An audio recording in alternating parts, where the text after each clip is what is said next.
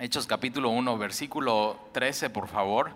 Y hoy vamos a estar avanzando ya, ya terminamos de los 11 apóstoles y vamos a seguir eh, viendo lo que sigue en Hechos capítulo 1 y vamos al versículo 13, por favor.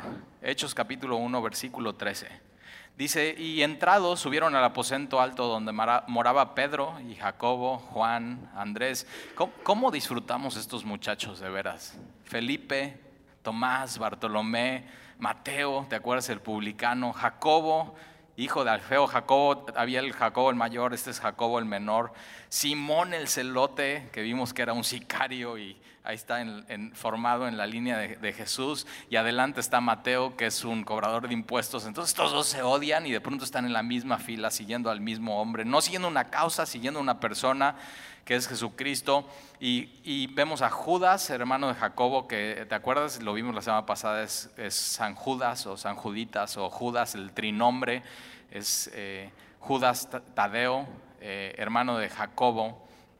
Y versículo 14, todos estos perseveraban unánimes en oración y ruego, pero uno que no vemos que está perseverando y que no persevera hasta el final es Judas Iscariote. Y es muy triste, no lo vemos en la lista de hechos.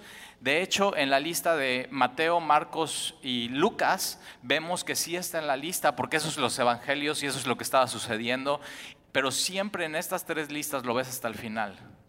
Y en cada una de las listas tiene una anotación por cada uno de los autores, inspirados por el Espíritu Santo, que en cada una de esas anotaciones está diciendo que Él es el traicionero y qué, o sea, qué triste que, el nombre de este hombre, por no perseverar, no esté en, esta lista de la historia de la iglesia. Y sí esté en los evangelios, pero con una marca, con una nota específica. Y, y, Jesús dijo esto, Jesús en Mateo 24 dice, mas el que perseverare hasta el fin, este será salvo. Y no vemos a Judas perseverando. Ahora, esto no quiere decir que, que, seamos salvos por perseverar, sino que porque somos salvos, entonces perseveramos hasta el fin. Y lo que vemos es evidencia que este hombre, Judas Iscariote, nunca fue salvo, nunca decidió seguir a Jesús con todo su corazón, con toda su voluntad, con toda su alma, con todas sus fuerzas. Y una cosa importante, Judas entregó su tiempo era un cuate que siguió a Jesús durante tres años. Escuchó cada uno de sus sermones, estuvo con él y sirvió en su ministerio. Porque mira, vamos a seguir leyendo.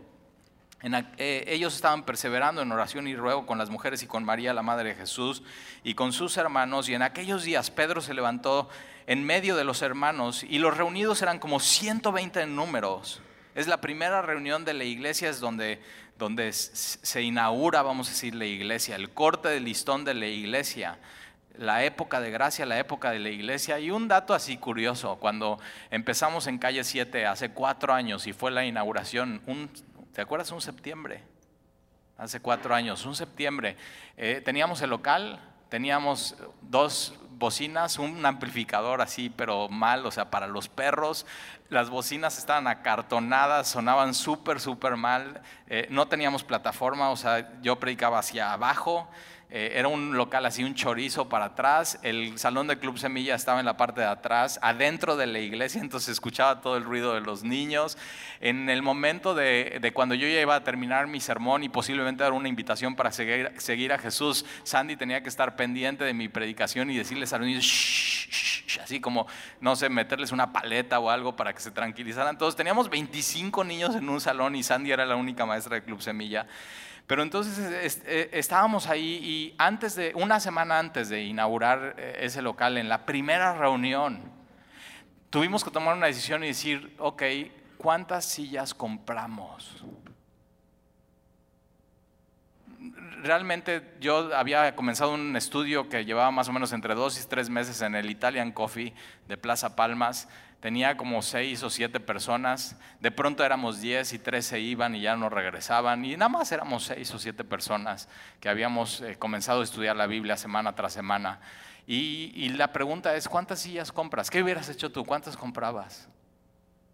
O sea, no sabíamos, no teníamos ni idea cuántos llegarían ese día. ¿Y qué crees que nos pusimos a hacer? Pues nos pusimos a leer la Biblia y vimos cómo se inauguró la iglesia y dimos 120 y cuántas sillas crees que compramos. Y compramos 120 sillas y nos alcanzó para las 120 sillas. Unas de estas sillas son esas 120. Compramos de estas sillas. ¿Y qué crees que sucedió ese primer día? Se llenaron las 120 sillas. ¿Y sabes qué pasó el siguiente domingo? Se vaciaron como 30 o 40. O sea, gente que venía de otra iglesia a ver, ay, semilla de mostaza. Y no, pues el pastor de México es Fermín, y el pastor de, Cuernavaca es Jaime Food, y el pastor de aquí, pues no, nadie lo conocemos, pero pues vamos a ver cómo está. Y fueron la primera vez y vieron, o sea, no es, o sea, es X, es X, es una iglesita, y así. Pero decidimos eso, comprar 120 120 sillas. Y, entonces eh, Pedro se levanta en medio de los hermanos y versículo 16 dice, varones hermanos, era necesario que se, que se cumpliese la escritura en que el Espíritu Santo habló antes por boca de David, está hablando de David, el rey David, acerca de Judas, aquel que escribió los salmos acerca de Judas. Entonces la escritura ya había profetizado que que uno de los apóstoles iba a traicionar a Jesucristo y lo hizo a través del Espíritu Santo, hablando por la boca de David y estaba hablando acerca de, ellos se dan cuenta, estaba hablando acerca de Judas. No sabían quién era, pero ellos ya pueden decir, ya se cumplió la profecía, se cumplió de manera literal y estaba hablando de Judas, que fue guía de los que prendieron a Jesús. Ahora, si te acuerdas, el nombre Judas quiere decir guiado por Dios. Y de pronto Judas no se deja guiar por Dios y él guía a aquellos que querían matar y arrestar a Jesús. No se deja guiar por Dios. Ahora fíjate, Judas dedicó mucho tiempo al ministerio, pero nunca tomó la decisión de dedicar su vida y su corazón. Que tú estés aquí hoy no significa nada si tú no decides dedicar tu vida y tu corazón a Jesucristo. Y entonces, eh, eh, él está diciendo, Pedro está citando el, Salmo 41.9, lo puedes escribir ahí, no vayas ahí, pero el Salmo 41.9 eh, está hablando y, y está profetizando de Judas que dice, aún el hombre de mi paz, en quien yo confiaba, el que de mi pan comía, me pisó con el calcañar. Esta palabra calcañar es el talón del pie y para ti, para mí hoy no, decimos eso, no. Esta persona me traicionó y me pisó con el calcañar. No, es, decimos, esta persona me traicionó y me dio una patada. O sea, simplemente no la esperaba y me dio una patada con, el talón, me, pegó. Y, y, la Biblia está profetizando en Salmo 41, 9, eh, aún el hombre de mi paz, era un hombre con el que Jesús era amigo, en quien yo confiaba y vamos a ver la confianza que Jesús pone en este hombre, el que de mi pan comía y te acuerdas en la cena, Jesús toma un pan y dice a quien le dé mi pan, este será el que me va a traicionar y le da el pan a Judas, aún el de quien, quien yo confiaba, el que mi pan comía, él me dio una patada, patada. Y Pedro está entendiendo todo el cumplimiento de las profecías del Antiguo Testamento se cumplen en Jesús y esta específico se cumple en, Judas, que fue guía de los que prendieron a Jesús, versículo 17, y era contado con nosotros. Pedro está diciendo, era uno de nosotros. ¿Cómo sucedió eso? O sea, cuando estaban, cuando todos decían, ¿quiénes son los apóstoles? Judas estaba contado y estaba incluido entre ellos er, y era contado con nosotros y tenía parte en este ministerio, tenía parte en el ministerio, era parte del ministerio, estuvo con nosotros tres años, estuvo sirviendo, estuvo viendo y estuvo haciendo todo lo que Jesús hacía, estuvo aprendiendo, se estuvo sentando semana tras semana a los pies del maestro. Por eso ten cuidado porque que estés aquí, que estés dedicando tiempo, no quiere decir nada. y, y mira esto, él era contado, o sea, para, para todo el mundo Judas era un apóstol de Jesucristo y era parte del ministerio. Y, mira, esto nos enseña algo. Si Jesús, ahora era parte de este ministerio, ¿cuál ministerio? De Jesús, del Mesías, de Jesús de Nazaret, era parte y era contado entre los apóstoles. Y sabes que si, si Jesús en su ministerio tuvo un Judas. Y Judas fue parte y era contado entre el ministerio. Eso nos enseña que siempre va a haber gente así en el ministerio.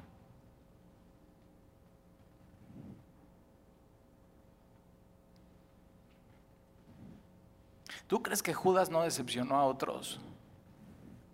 Si era contado como ellos, si era parte del ministerio. ¿Tú crees que gente nos sacó de onda decir, el, el apóstol de Jesús, que Jesús lo escogió. ¿Cómo, ¿Cómo hizo eso?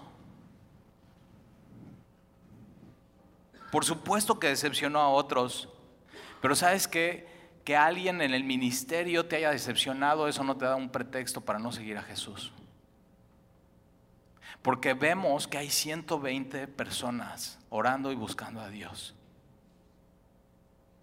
Si alguien en el ministerio te ha decepcionado,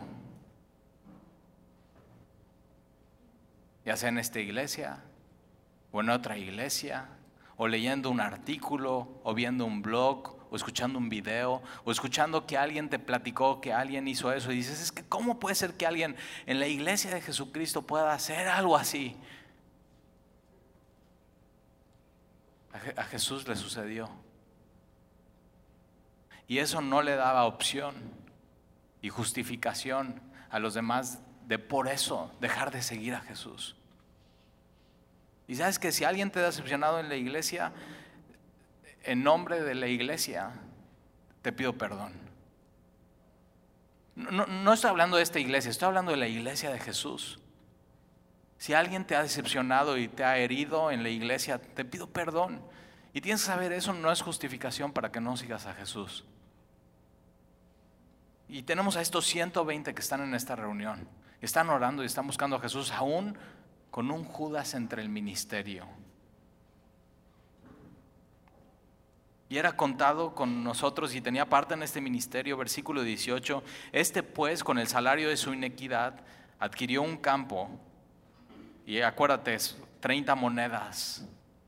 Y con eso adquieren un campo y cayendo de cabeza, mira el final de Judas, y cayendo de cabeza se reventó por la mitad y todas sus entrañas se derramaron. O sea, imagina eso por un momento. Cae de cabeza, seguramente en piedras, su cabeza se abre por completo y sus entrañas todas se derraman. ¿Has visto un perro atropellado? Y, y, vas pasando y dices, no, que, o sea, esto es lo último que dice de Judas en la Biblia. Algo completamente trágico. Algo completamente trágico. Pero era para que se cumpliera la escritura. Judas les resolvió el problema a los sacerdotes y a los escribas y a los fariseos de arrestar a Jesús mientras nadie se diera cuenta. Pero Judas al mismo tiempo estaba cumpliendo lo que decía la Biblia. Ahora, Vamos, eh, por favor, en tu Biblia, Juan capítulo 6. Y vamos a ver cómo, o sea, cómo le puede pasar esto a alguien. ¿Cómo llega Judas a esto? Después de tres años de estar con Jesús, después de escuchar predicación tras predicación, ¿cómo llega un hombre a este final tan trágico? Judas capítulo 6. Judas capítulo 6. Digo, Juan, no, Judas. Te estoy probando. Ahí sí. Juan capítulo 6. Juan capítulo 6, versículo, versículo 15. El ministerio de Jesús cada vez más gente está siguiendo. Alimenta a Jesús a cinco mil con niños y mujeres. Más de diez mil, quince mil personas son alimentadas. Y Judas está viendo todo esto y Judas está viendo el poder que tiene Jesús. Judas está viendo el poder que tiene Jesús. Juan capítulo 6, versículo 15. Vamos a leer 14. Aquellos hombres entonces viendo la señal, o sea, la, señal es el milagro. Están viendo el poder que tiene Jesús y, y, aquellos hombres entonces viendo la señal que Jesús había hecho, dijeron, este verdaderamente es el profeta que había de venir al mundo. Este, este Jesús tiene autoridad y tiene poder. Y ellos estaban buscando un Mesías así, alguien que tuviera autoridad y tuviera poder. Y versículo 15. Pero entendiendo Jesús Ya se habían dado cuenta y Judas, Judas está pensando cosas y está sintiendo cosas y cosas están pasando por su corazón. Judas está viendo el poder y la autoridad que tiene Jesús, pero Jesús, entendiendo Jesús que iban a venir a apoderarse de él y hacerle rey, volvió a retirarse al monte él solo. Judas está viendo el poder y la autoridad que tiene. Los hombres están viendo el poder y la autoridad y quieren a la fuerza hacerlo rey. A la fuerza. El problema es que Jesús no vino a ser rey para los fines del hombre. Y Jesús no tienes que hacerlo rey a fuerzas, Él es rey. Eso era muy importante y ellos no entendían esto. Ellos querían hacerlo rey porque vieron su poder y su autoridad y su fuerza y dicen, nosotros necesitamos eso porque necesitamos, necesitamos derrocar a los romanos. Necesitamos un salvador, necesitamos un político, necesitamos alguien que nos quite la opresión, necesitamos alguien que nos resuelva el hoy y el ahora. Y Jesús se da cuenta y se retira al monte él solo y dice, no, no, no, no, yo, yo no vengo a cumplir esos fines. Jesús no vino a usar su poder y autoridad para eso. Jesús vino a usar su poder y autoridad para morir en una cruz. Y todo esto está sucediendo. Judas ve esto, eh, está pasando esto por su mente y, su corazón.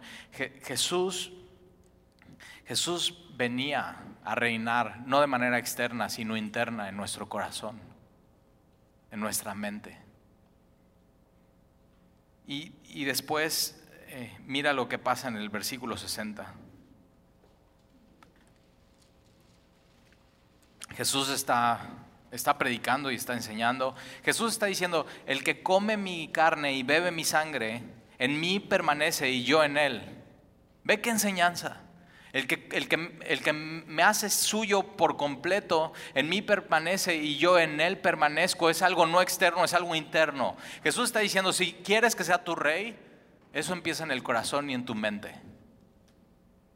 Tienes que entregarme tu corazón y tu mente tu vida por completo. Yo no vengo a ser rey para tus fines, yo vengo a ser rey para morar en ti.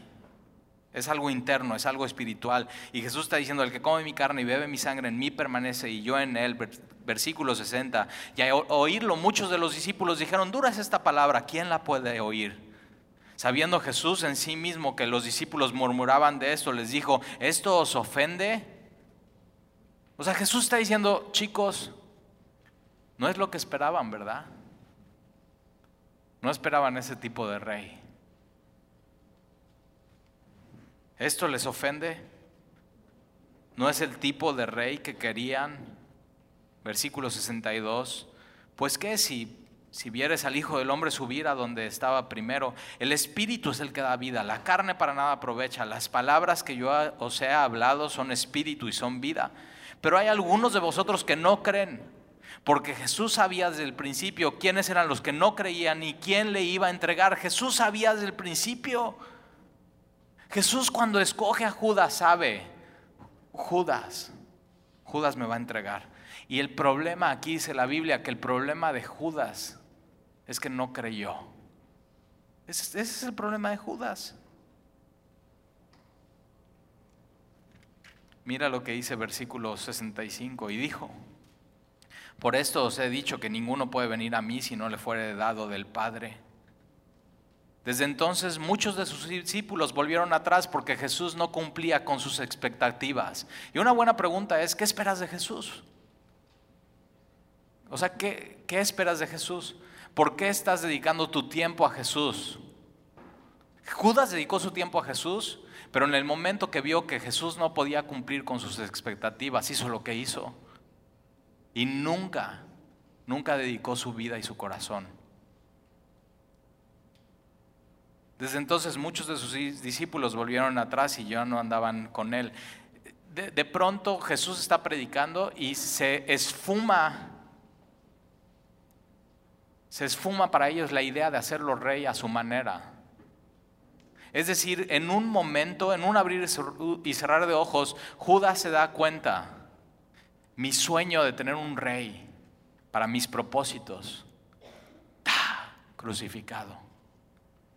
Y sabes que eso es lo que hace Jesús cuando lo aceptas en tu vida y en tu corazón y no solamente en tu tiempo, en tu vida y en tu corazón y crees completamente en Él. Él toma tus expectativas y toma tus sueños y toma tus ideas y ¿sabes qué hace con ellas? ¡Pah! Las crucifica. Tenemos que morir a todo eso. Y Judas se aferró a su expectativa de Jesucristo.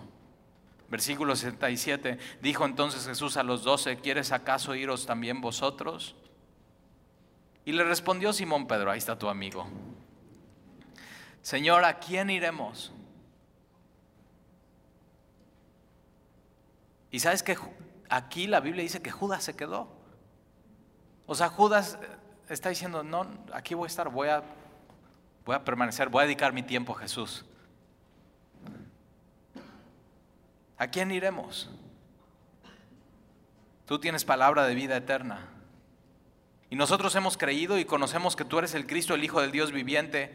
Y, te das cuenta, eh, Pedro habla por los dos y dice, nosotros creemos que tú eres el Cristo. Y, y Judas está entre ellos. Y Pedro ni idea que Judas no está creyendo. Pero, pero no puede engañar a Jesús.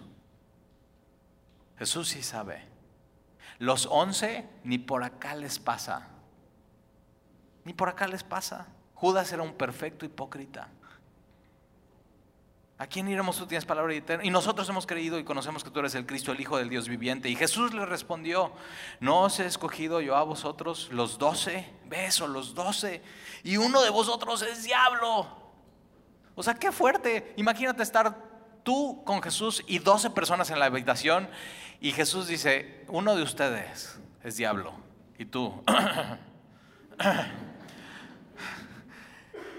y ninguno ni idea que es Judas. Ni idea. Pero Jesús ya sabía. Y uno de vosotros es diablo.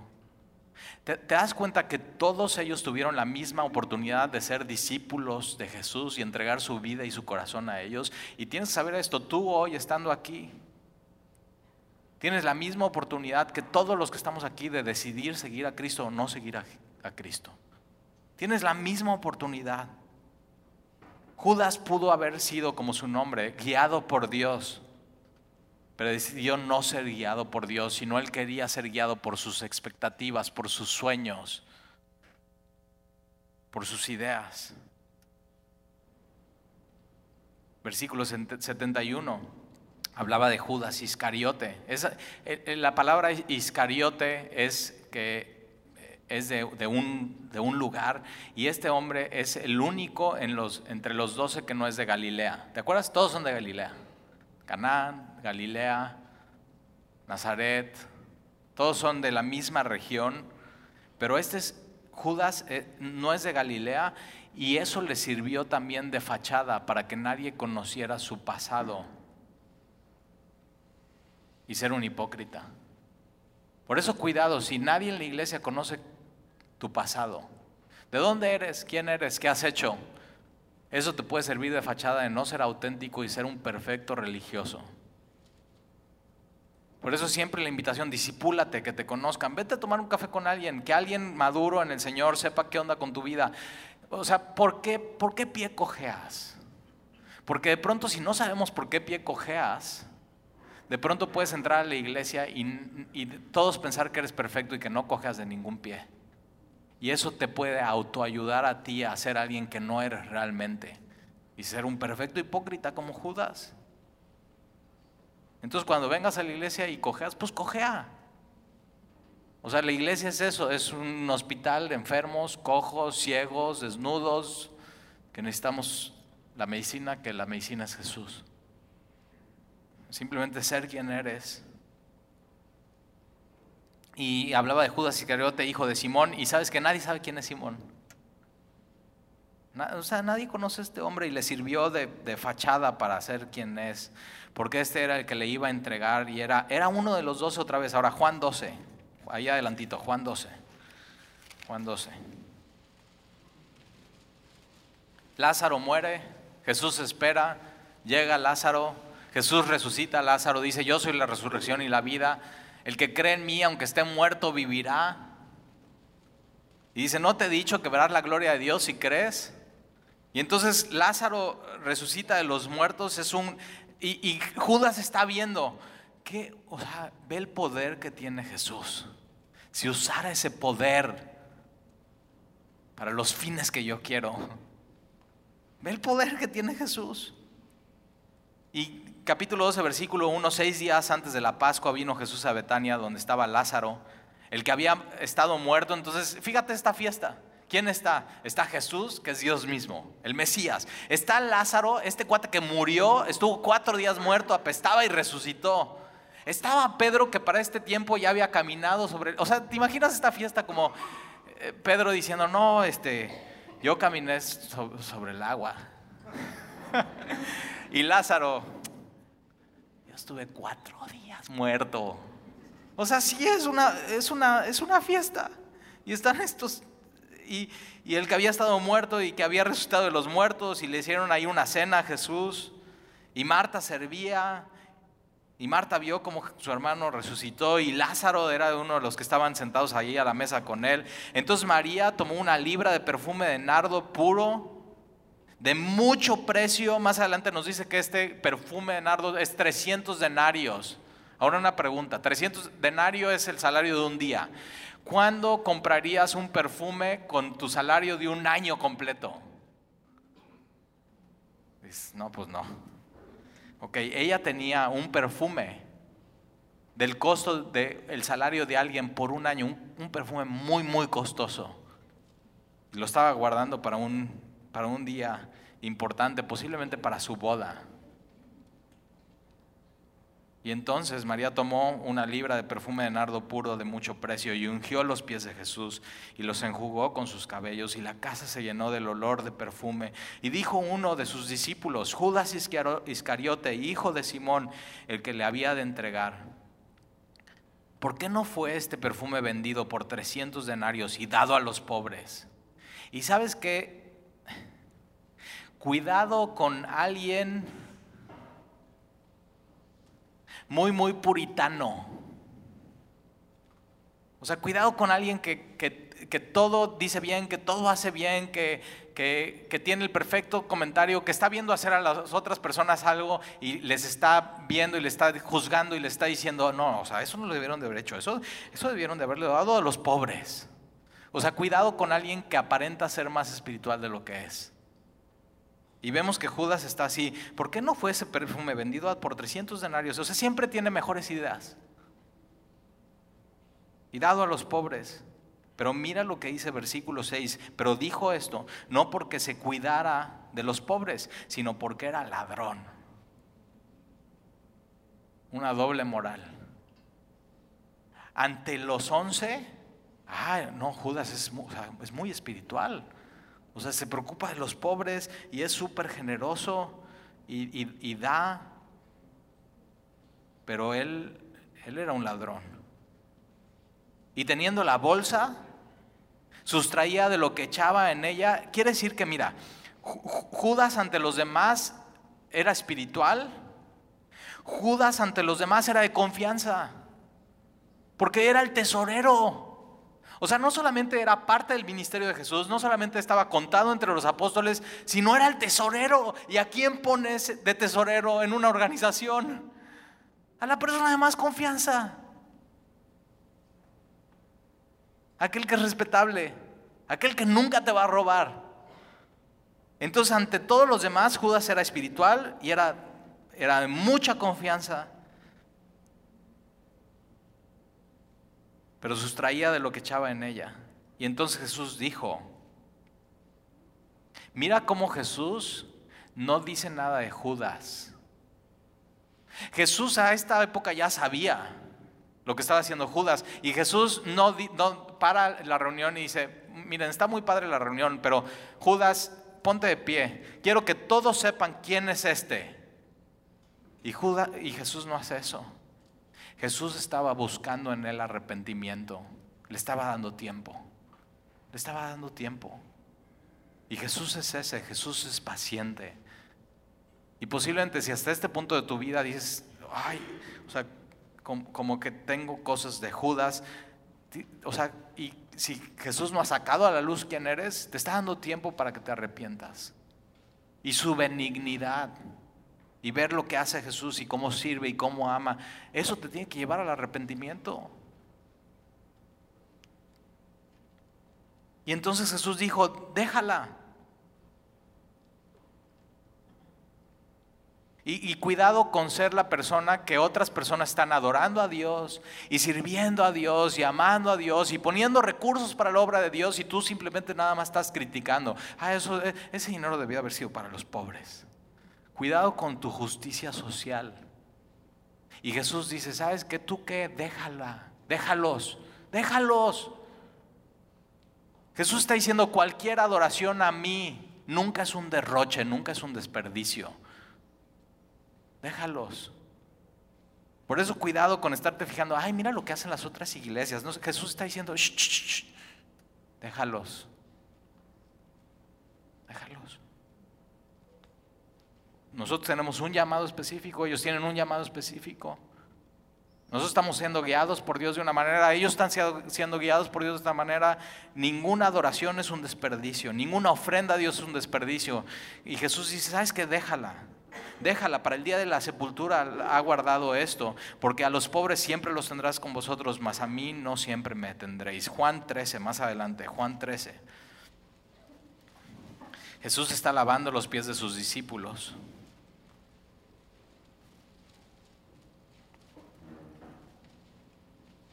Jesús sabe que Judas ya había permitido que el diablo entrara en su corazón. Y Jesús, a pesar de eso, se quita su manto, toma una toalla, se la ciña y empieza a lavar los pies de sus discípulos, incluido Judas. Y versículo 21. Habiendo dicho Jesús esto, ¿y qué es lo que acaba de decir Jesús? El que me recibe a, el que recibe al que yo envíe, me recibe a mí, el que a mí me recibe, recibe al que me envió. Si tú rechazas a Jesús, estás rechazando a Dios que lo envió. Si tú rechazas este mensaje que yo estoy dándote a ti, tú realmente estás rechazando a Jesús. Y si tú estás rechazando a Jesús, tú estás rechazando a Dios mismo. Es, es crucial esto. Versículo 21, habiendo dicho Jesús eso, se conmovió en espíritu y declaró y dijo, de cierto, de cierto os digo que uno de vosotros me va a entregar. Y en Marcos 14, cuando Jesús dice eso, se voltean a ver todos y voltean a ver a Jesús y uno a uno empieza a decir, soy yo, Señor. Soy yo. Y es que cuando Jesús dice algo, es la palabra de Dios, trae convicción a nuestro corazón y en nuestra vida. Y cuando estás escuchando un mensaje de estos, tú tienes que estar no viendo al de al lado, tienes que estar diciendo, soy yo, Señor. ¿Ves algo de Judas en mí? Soy yo, Señor. Y uno a otro están diciendo, soy yo, Señor, soy yo, Señor, soy yo, Señor. Y seguramente Judas queda al último y él tiene que cubrir su fachada. Y la Biblia dice que en Mateo 26 Judas dice, Señor, ¿soy yo maestro? Ahora Judas sabía que era él, pero simplemente por no querer decirle a los demás que era él, dice, soy yo maestro y hace lo mismo que ellos.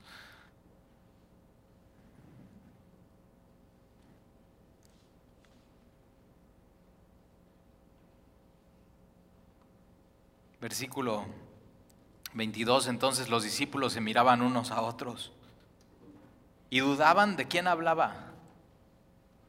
Nunca les pasó por encima que era Judas, porque sabes que nadie conoce los corazones del hombre más que Jesús mismo.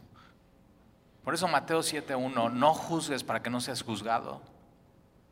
No conoces, no sabes. Las apariencias externas no dicen nada. Que dediques tu tiempo a Dios no dice nada. Solamente Dios sabe si ya dedicaste tu vida y tu corazón a Él. Pero Judas sabía. Judas sabía que Él era. Él ya había tomado la decisión de vender a Jesús y entregarlo y traicionarlo. Él ya había puesto este plan en su mente. Cuando Pedro niega a Jesús, es un acto de él, del momento, la diferencia entre Pedro y, Judas es que Judas lo planeó y Judas todo ese tiempo fue un hipócrita. Una gran diferencia.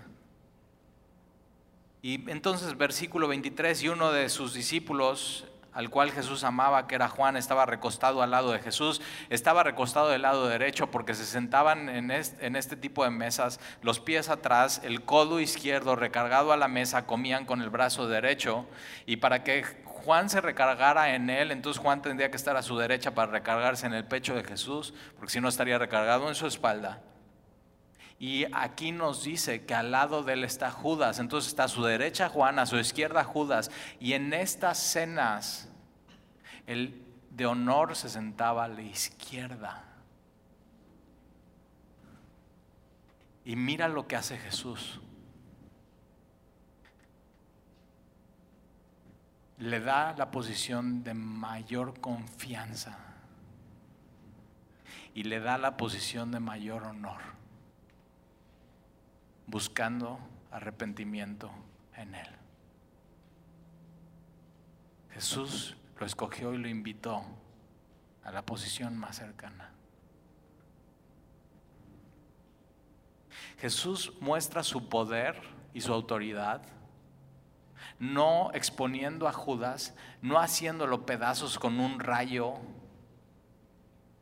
sino amándolo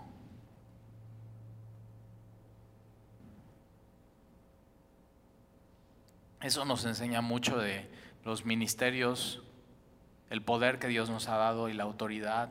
Nunca tiene que ser para destruir, siempre tiene que ser para edificar y amar, para construir, hacerlo con gozo, hacerlo como Jesús.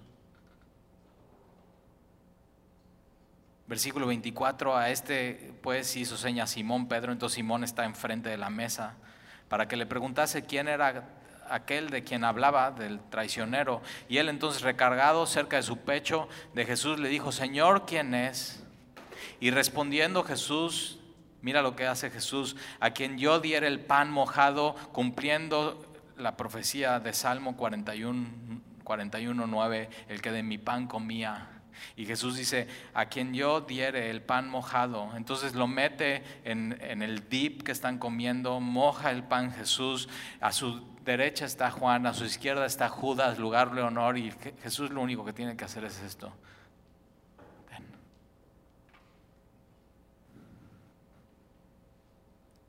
Ese es. Y mojado el pan lo dio a Judas Iscariote, hijo de Simón. Y después del bocado, Satanás entró en él ¿Por qué? Porque Judas, Judas le abrió la puerta. Judas lo permitió. Judas decidió no ser guiado por Jesús, sino ser guiado por Satanás. Y, Judas está a su lado y están platicando todos, están haciendo sobremesa. Y Judas y Jesús están conversando. Ahora ellos ni idea de qué están hablando. Pero mira lo que dice la Biblia, versículo 26, pero ninguno de los que estaban a la mesa entendió por qué le dijo esto. ¿Y qué es lo que le dijo? Versículo 27, y después del bocado Satanás entró en él, entonces Jesús le dijo, lo que vas a hacer hazlo más pronto. Y ellos escuchan eso, lo que vas a hacer algo más pronto. Entonces ya estaban platicando algo y Jesús le estaba diciendo, Judas, lo que vas a hacer, ya sé lo que vas a hacer Hazlo pronto, hazlo ya.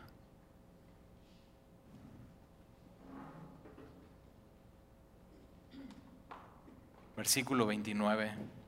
Porque algunos pensaban, puesto que Judas tenía la bolsa, que Jesús le decía, compra lo que necesitamos para la fiesta o, que diese algo a los pobres.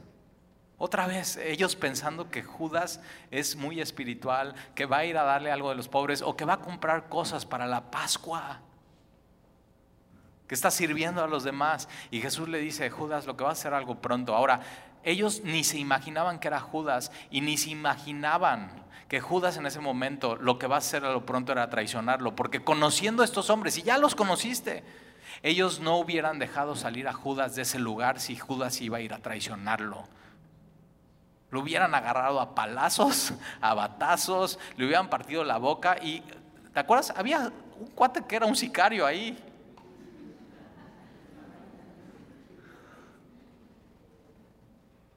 Si hubieran sospechado algo, Judas no sale vivo de esa reunión. Y Jesús le dice, ve, ve a cumplir lo que dice la escritura. Y lo deja ir. Lo que va a hacer, hazlo pronto. Versículo 30, cuando él pues hubo tomado el bocado, luego salió y era ya de noche. Vamos a Juan 18, más adelantito. Habiendo dicho Jesús estas cosas, salió con sus discípulos al otro lado del torrente de Cedrón, donde había un huerto en el cual entró con sus discípulos Getsemaní, Juan 18, 2. Y también Judas, el que le entregaba, conocía aquel lugar. Estuvo tres años con él, sabía dónde le gustaba ir a Jesús, porque muchas veces Jesús se había reunido ahí con sus discípulos. Y Judas, pues, tomando una compañía de soldados y alguaciles de los principales sacerdotes y los fariseos, fue ahí con linternas y antorchas y con armas, forrados hasta los dientes. Pero Jesús, sabiendo todas las cosas que le había de sobrevenir, se adelantó y les dijo, ¿a quién buscáis? Y le respondieron a Jesús Nazareno y Jesús dijo, yo soy. ¿Y te acuerdas Éxodo? Jesús está diciendo, yo soy el que soy, yo soy Dios. Jesús es Jehová, yo soy. Y estaba también con ellos Judas, el que, el que le entregaba. Ahora vamos a Mateo 26, allá atrásito. Mateo 26. Mateo 26.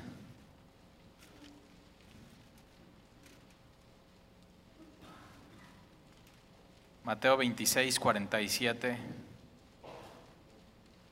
Vamos a ver desde otra perspectiva lo que pasa. Vienen los alguaciles armados hasta los dientes, viene Judas con él, se presentan y Jesús toma la iniciativa y Jesús da un paso adelante y dice, yo soy, yo soy Jesús de Nazaret, a mí me están buscando y con eso protege a los demás.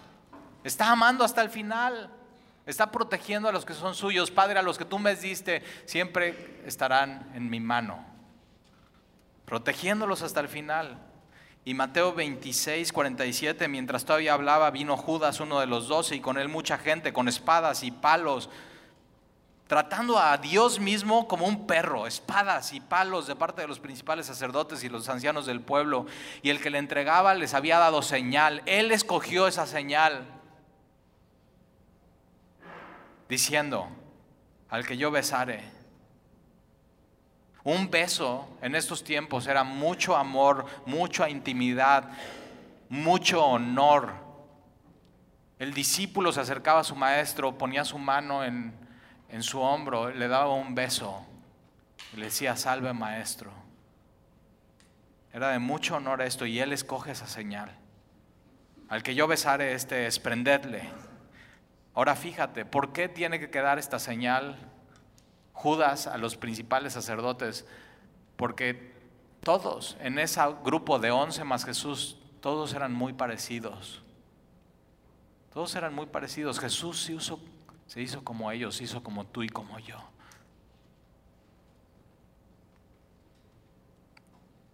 Versículo 49.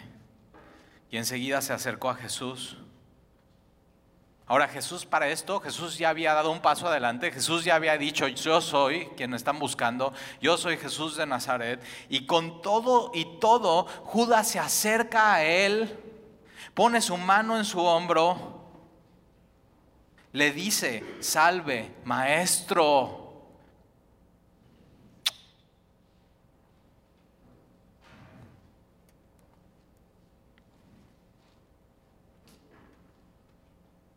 Versículo 50.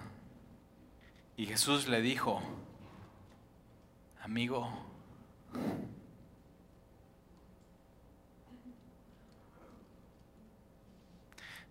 Jesús había tratado a Judas como su amigo, le había dado la posición de honor, le había puesto en el lugar en el ministerio de mayor confianza.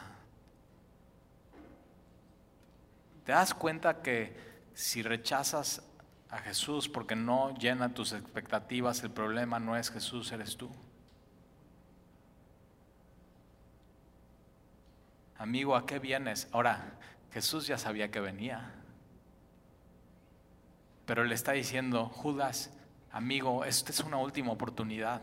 Esta es una última oportunidad. Amigo, eres mi amigo. ¿A qué vienes? ¿Qué estás haciendo? Esto tiene consecuencias, Judas. Y tienes que saber hoy que tú le puedes dedicar mucho tiempo a Jesús, pero si no le dedicas tu vida y tu corazón y eres un hipócrita y Él te ha tratado como amigo,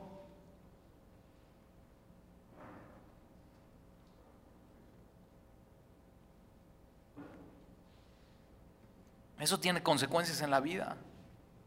Y Jesús le dijo, amigo, ¿a qué vienes? Entonces se acercaron y echaron mano a Jesús y le prendieron. Ahora vamos, Mateo 27, ahí adelantito, le voy a pedir a Dani que pase. Mateo 27.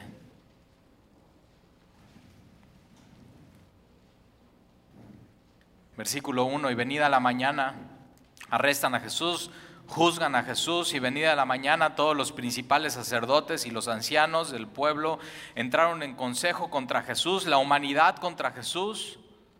O sea, Jesús no vino a juzgar al mundo, vino a salvar al mundo y la humanidad lo que hace es que juzga a Jesús.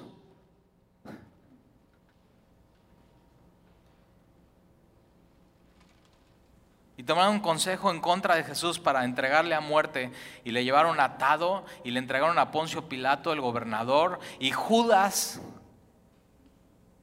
Judas está, ¿por qué no ya usa su poder y su autoridad? ¿Por qué no ya usa su poder y su autoridad? Yo creo que cuando Judas besó a Jesús y le dice, salve maestro, está Judas diciendo, ya, órale, cumple mis expectativas. O sea, haz pedazos a los romanos, el rey. Y Jesús usa su poder y autoridad para ir a la cruz y morir por nosotros. Versículo 3, entonces Judas, el que le había entregado, vieron que era, viendo que era condenado. Ahora, ¿quién lo condenó? Jesús no. Él mismo se condenó. Jesús no vino a condenar al mundo. Jesús vino a salvar el mundo, pero la condenación es que Judas amó más las tinieblas que la luz. Amó más su vida. Y Judas viendo que era condenado y le cae la culpa encima, devolvió arrepentido las 30 piezas de plata. Entonces él le importaba mucho el dinero y de pronto con toda la culpa y todo lo que está pasando y viendo que su pecado no le satisface, ya no es tan importante el dinero. Y sabes que si para ti es tan importante el dinero y por eso no sigues a Jesús, tienes que saber eso. Cuando tengas dinero te va a pasar como a Judas, eso no te va a llenar. Y devuelve las, las monedas arrepentido. Ahora, esta palabra arrepentimiento aquí no es metanoia, no es un cambio de mente, es lamentarse, es le dio remordimiento, es algo emocional. Se dio cuenta que su pecado no le satisfacía y entonces no se sentía satisfecho y le cayó la culpa encima y está lamentándose. Y dice, ahora, o sea, todo el mundo me va a decir que soy un traicionero y no quiere tomar las consecuencias de sus actos, pero no es metanoia, no es arrepentimiento, no es, no es entregar su vida a Jesús como Rey y Salvador. Y regresa a las 30 platas de, de, las 30 piezas de plata. 30 piezas de plata era el precio que Éxodo pone para un esclavo. Y Jesús dice, para mí eso Jesús vale, el precio de un esclavo.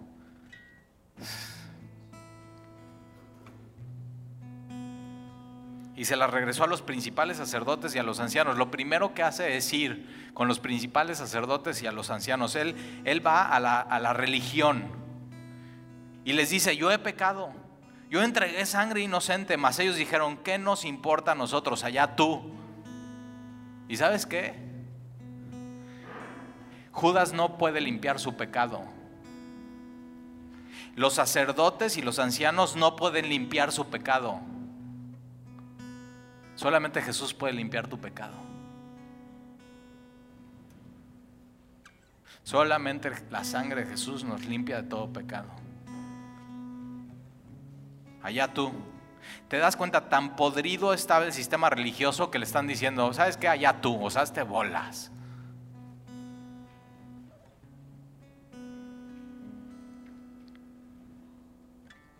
Versículo 5, y arrojando las piezas de plata en el templo salió y se fue y se ahorcó.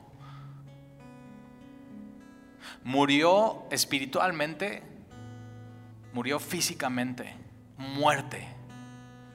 Muerte es el fin de quien no le dedica su vida, su corazón, su voluntad a Jesús. Ahora, Hechos, ¿te acuerdas? Dice que cayó, se partió la cabeza y todo se salió. pero aquí dice que se fue a ahorcar. Mira esto, el fin de aquellos que no quieren seguir a Jesús es eso, ni siquiera pueden hacer bien sus planes. Él se quería ahorcar y terminó partida su cabeza y sus entrañas salidas, como un perro trágico en el campo del alfarero. Y hay un campo hoy en Jerusalén que pasas y te dicen, este es el campo del alfarero, no hay nada, está vacío, está desierto. Y hay un árbol, y hay unas piedras abajo. Y dicen que en ese árbol, en ese árbol se ahorcó Judas y que la rama del árbol no aguantó, se rompió, cayó sobre piedras y él se quería ahorcar, pero murió ni siquiera ahorcado, sino se partió la cabeza y salieron sus extrañas fracasó hasta eso en su vida por no seguir a Jesús. Él no pudo limpiar su pecado. Sacerdotes y ancianos no pueden limpiar tu pecado. Yo no puedo limpiar tu pecado, solamente Jesús y su sangre te limpia todo pecado. Y sabes que si hoy has detectado Judas en tu corazón, no tiene que haber un lamento o remordimiento en ti, tiene que haber un arrepentimiento y puede ser que hasta este punto le hayas dedicado a Jesús tiempo, pero no tu vida y tu corazón. Y hoy, hoy tienes que decirle, Señor, te dedico mi vida y mi corazón. Perdóname, hasta hoy he sido un hipócrita. Gracias por tratarme como amigo, gracias por tratarme con honor. Gracias por darme una posición, Señor, de confianza. Pero perdóname, hasta hoy nadie me conoce aquí. Hasta hoy he sido un hipócrita. Perdóname, Señor y ayúdame.